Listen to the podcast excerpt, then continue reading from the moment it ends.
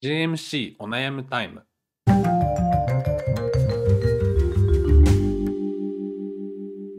皆さんこんにちは。ジャパンミッションチャンネルの美濃豊です。この番組では JMC お悩みフォームにいただいたお悩みを読み上げ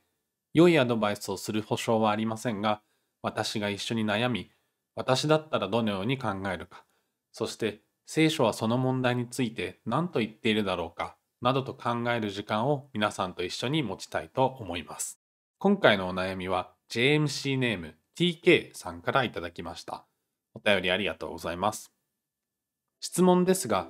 私は事業を営んでおり、様々な考え、宗教的背景を持つ人と交流する機会があります。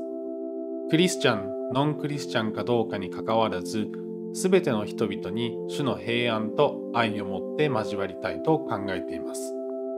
しかしながらモルモン教のように多宗教でありながらキリスト教を名乗り同じクリスチャンとして接してくる人々には未だに出会ったことがありません。もし彼らが私たちは兄弟姉妹だよねと同意を求められたらどのように返答するべきでしょうか。クリスチャンとして彼らの主張に同意することはできませんがかといって彼らを断固拒絶するようなこともしたくはありません。相手を傷つけることなくこの質問をやり過ごせるようなうまい返答は何かないでしょうか。よろしくお願いします。ということで今回のお悩みにタイトルをつけるとしたらどうでしょう？キリスト教とは異なる信仰を持った方が私たちは同じ信仰を持っているよねと言ってきた時にどのように対応すればいいかといったところでしょうか。これは私がモルモン教について取り上げた動画の中でも申し上げたことがあるんですが私がまだ進学校で勉強していた頃に世界の宗教という授業の課題で他の宗教のリーダーの方々にインタビューをするという宿題があって私はそこでモルモン教のいわゆる牧師の方にインタビューをさせていただいたことがあります。そのインタビューをしている時にその牧師の方牧師っていうのが正しいのかな？祭司っていうのが正しいのかな？ちょっと忘れてしまいましたけどもその方が何度も私たちはイエス・キリストを信じているわけだから同じ兄弟姉妹だよね。同じ信仰を持った同胞だよね。というようなことを私に投げかけてきたんですね。で私はその思いがけない投げかけに対してですね何かこううまく対応できたかっていうとそれは私は今でもよくわからないんですけどもまあとっても心の中では違和感を抱きつつもこの TK さんと同じようにだからといってここでなんか断固拒絶するようなことを言うのもちょっと違うんじゃないのかなと思ってこのインタビューの後に少し悩んだという経験があります。もちろんキリスト教徒であろうがあるまいがどんな人に対しても愛を持って接する優しく接するっていうのはこれはキリスト教徒としてあるべき人との接し方かなというふうに私は考えるんですがだからといって私が信じているものとは明らかに違う。同じものを信じているとは言えないような信仰を持っている。方に対して同じ信仰を持ってますよね。というふうに接することが果たして正しいんだろうか。というような悩みもあります。で今回のご質問はもしも TK さんが同じような状況に置かれた時にどのように返答するべきでしょうか？というご質問なんですがもちろんそのお相手の方とどれだけの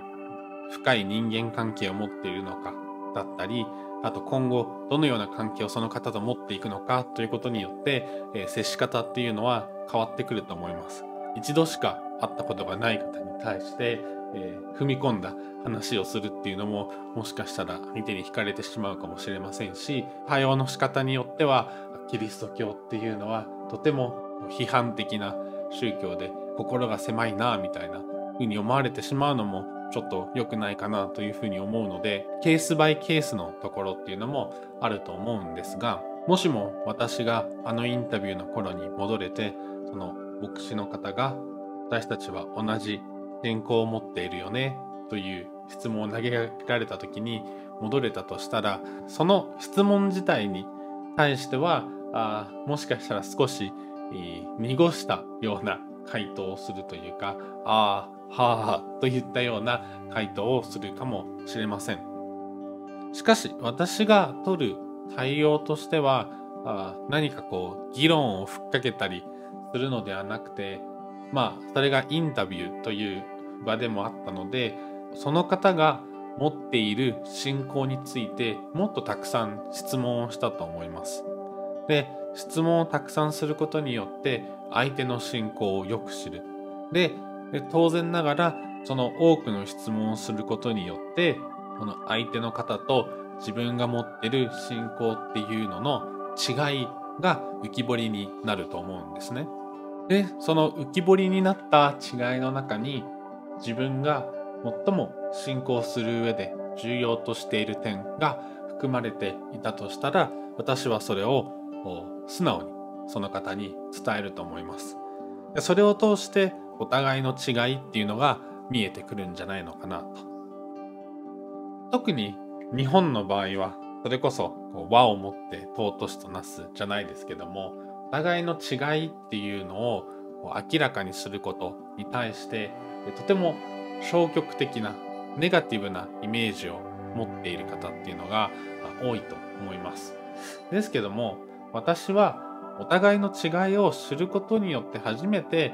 お互いを知ることができますし相手をより深く知るということが相手をより愛することにつながると思うので必ずしも悪いことではないんじゃないのかなと思うんですね。でその上やはりこれはキリスト教徒の核心としてキリスト教の教えっていうのは他の宗教とは全く違う点があるんだと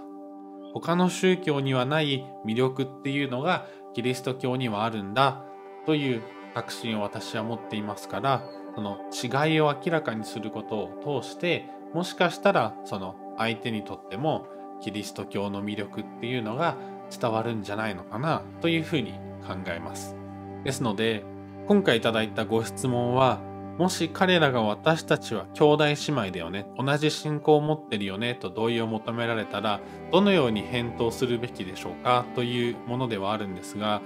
私はこの 問いに対しての直接的な答えっていうのはパッとは出せませんけれどもいずれにせよそのような相手をより深く知ろうとする。相手のことをより深く知ってより良い関係を持とうとする。でその中でお互いの違いを知って自分が持っている他の人との違いこのキリスト教の魅力っていうのを浮き彫りにする。良い機会になるんじゃないのかなというふうにも思います。TK さんの事業を通して様々な方と交流されている。という内容がございましたがあこの様々な方との交流っていうのを通して TK さんの魅力キリスト教を信仰しているというベースから湧き出てくる TK さんの魅力というのが多くの人に明らかにされればいいなというふうに願っています。最後に今回のお悩みに関連するかなと私が思った聖書箇所を一つお読みしたいと思います。フィリピの信徒への手紙4章8節と9節この箇所はイエス・キリストの使徒であるパウロがフィリピと呼ばれる場所にある教会の信徒たちに送った手紙の最後の方で、えパウロがそのフィリピの人たちにこのようにしなさいと進める内容の中にある箇所です。それではお読みします。終わりに、兄弟たち、すべて真実なこと、すべて気高いこと、すべて正しいこと、すべて清いこと、すべて愛すべきこと、すべて名誉なことを、また徳や賞賛に値することがあれば、それを心に留めなさい。私から学んだこと、受けたこと、私について聞いたこと、見たことを実行しなさい。そうすれば、平和の神はあなた方と共におられます。この箇所にある私から学んだことというのはパウロの教えでありますけどもこのパウロの教えであったりそのパウロの教えの元となっているイエスの教えそれから旧約聖書の教えっていうのはの聖書から学べるわけですからこれからも聖書を通して私たちがどのように生きていくのがいいだろうかどのように他の方々と接するのがいいんだろうかっていうのを学びながら一歩一歩人生を歩んでいくことができたらいいですね。今回のお悩むタイムはいかがでしたでしょうか？皆様のご感想は是非この動画のコメント欄そして投稿したいお悩みなどがございましたら是非概要欄にございます投稿フォームにお送りくださいそれではまた次回お会いしましょう。ご視聴ありがとうございました。是非積極的な高評価そしてチャンネル登録をお願いします。